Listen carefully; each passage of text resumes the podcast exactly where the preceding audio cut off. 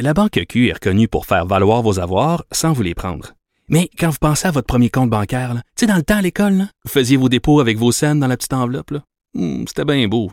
Mais avec le temps, à ce compte-là vous a coûté des milliers de dollars en frais, puis vous ne faites pas une scène d'intérêt. Avec la Banque Q, vous obtenez des intérêts élevés et aucun frais sur vos services bancaires courants. Autrement dit, ça fait pas mal plus de scènes dans votre enveloppe, ça. Banque Q. Faites valoir vos avoirs. Visitez banqueq.ca pour en savoir plus. Mario Dumont. Il s'intéresse aux vraies préoccupations des Québécois. La santé, la politique, l'économie. Jusqu'à 17. Le retour de Mario Dumont. La politique autrement dite. Ah, c'est le moment de faire euh, notre revue du monde entier avec Normand Lester. Salut Normand. Euh, en commençant avec le président Trump qui, cette semaine, euh, a...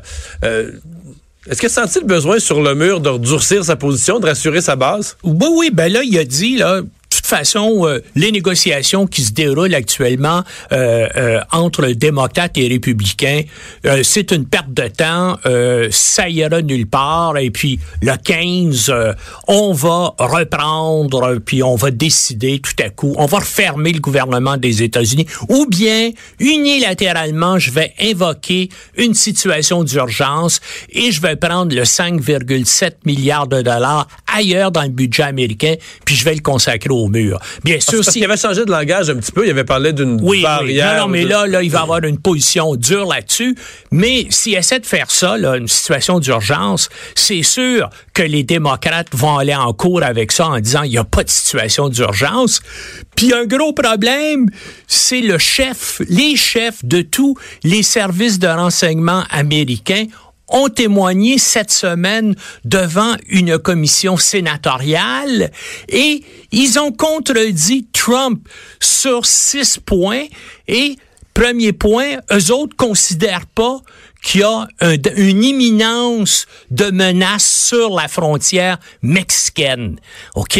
Les- tous les chefs des services secrets américains disent il n'y a pas d'urgence là. Alors, Donc, quand pas de Trump- crise. oui, il n'y a pas de crise. Donc, quand Trump va invoquer l'état d'urgence sur la situation mexicaine, il va avoir de l'air, il va avoir de l'air fou. Je suppose, Normand, aussi que si on retombe en shutdown, là, il va y avoir une fatigue aussi chez les Américains. Il était déjà là, puis là, là, ça devient Mais c'est vraiment probable. plus un mot. C'est de- probable qu'on va de retomber en shutdown. Ben là, en tout cas, on va voir, mais écoutez, c'est curieux de dire ça pour le président américain, mais il est assez fou pour le faire.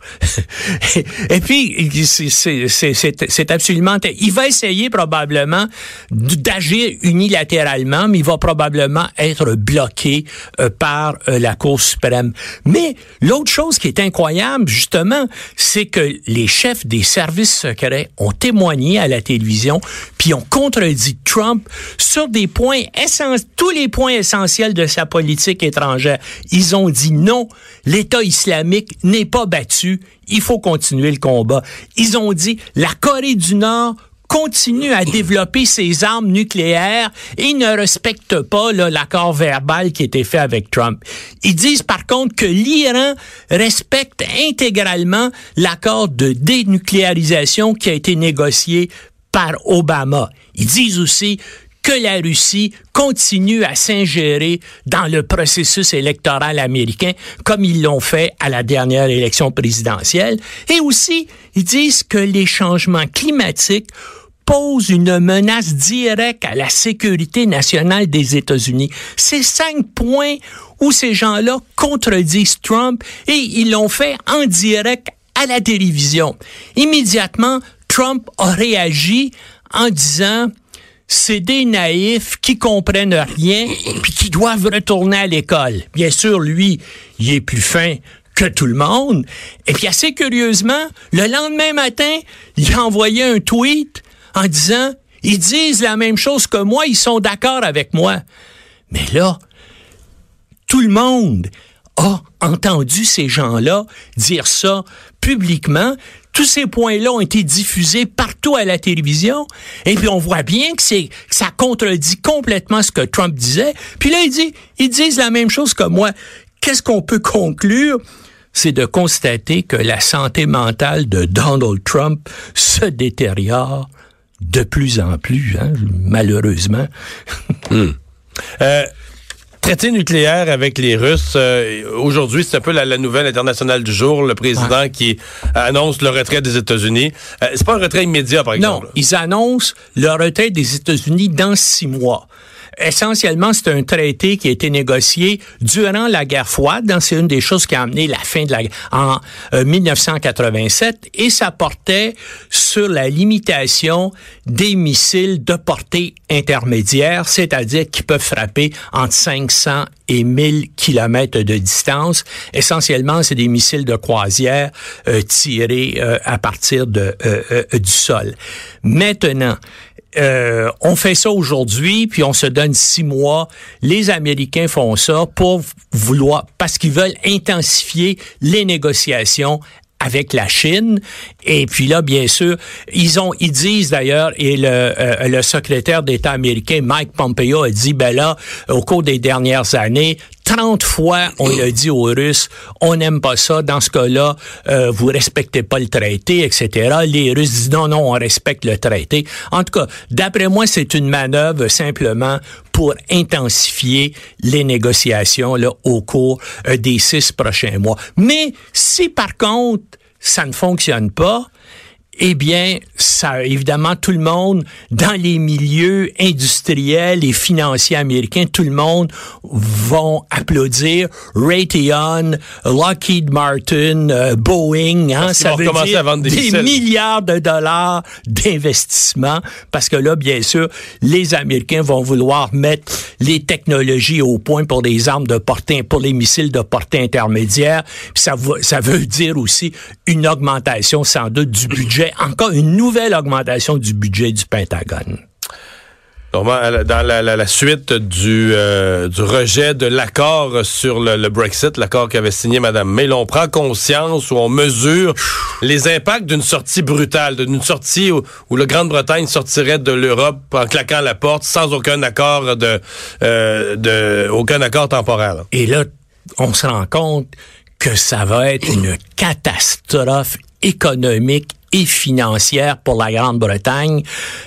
L'équivalent britannique du Conseil du patronat a publié une enquête aujourd'hui qui a été faite auprès de 1200 entreprises britanniques représentatives là, de l'économie anglaise et il y a le tiers de ces entreprises-là qui disent si on sort du Brexit sans qu'il y d'autres accords, nous allons délocaliser une partie ou la totalité de notre production en Europe continentale. Parce qu'ils ont été habitués à fournir des produits dans toute l'Europe, puis ils veulent pas payer de douane. Ben oui. Puis là, ils vont être obligés d'en payer, donc il va falloir qu'ils déplacent la production. Puis Ailleurs en Europe. Oui, puis ça va, ça va être la même chose avec les services financiers aussi. Hein?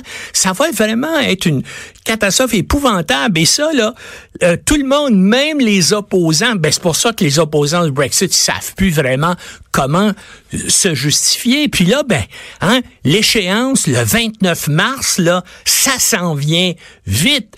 Et, euh, là, ce qu'on essaie de faire du côté de Madame May, c'est comment essayer d'avoir une extension, une prolongation de la date d'échéance. Est-ce qu'on peut remettre ça euh, à l'automne? Et puis non, ils, essaient par tous les moyens, mais je pense pas les euh, les Européens hein, puis il y a personne, il y a une unanimité, hein, puis il y a une solidarité en Europe qui disent mais non, mais les Anglais, tu veux ou tu veux pas?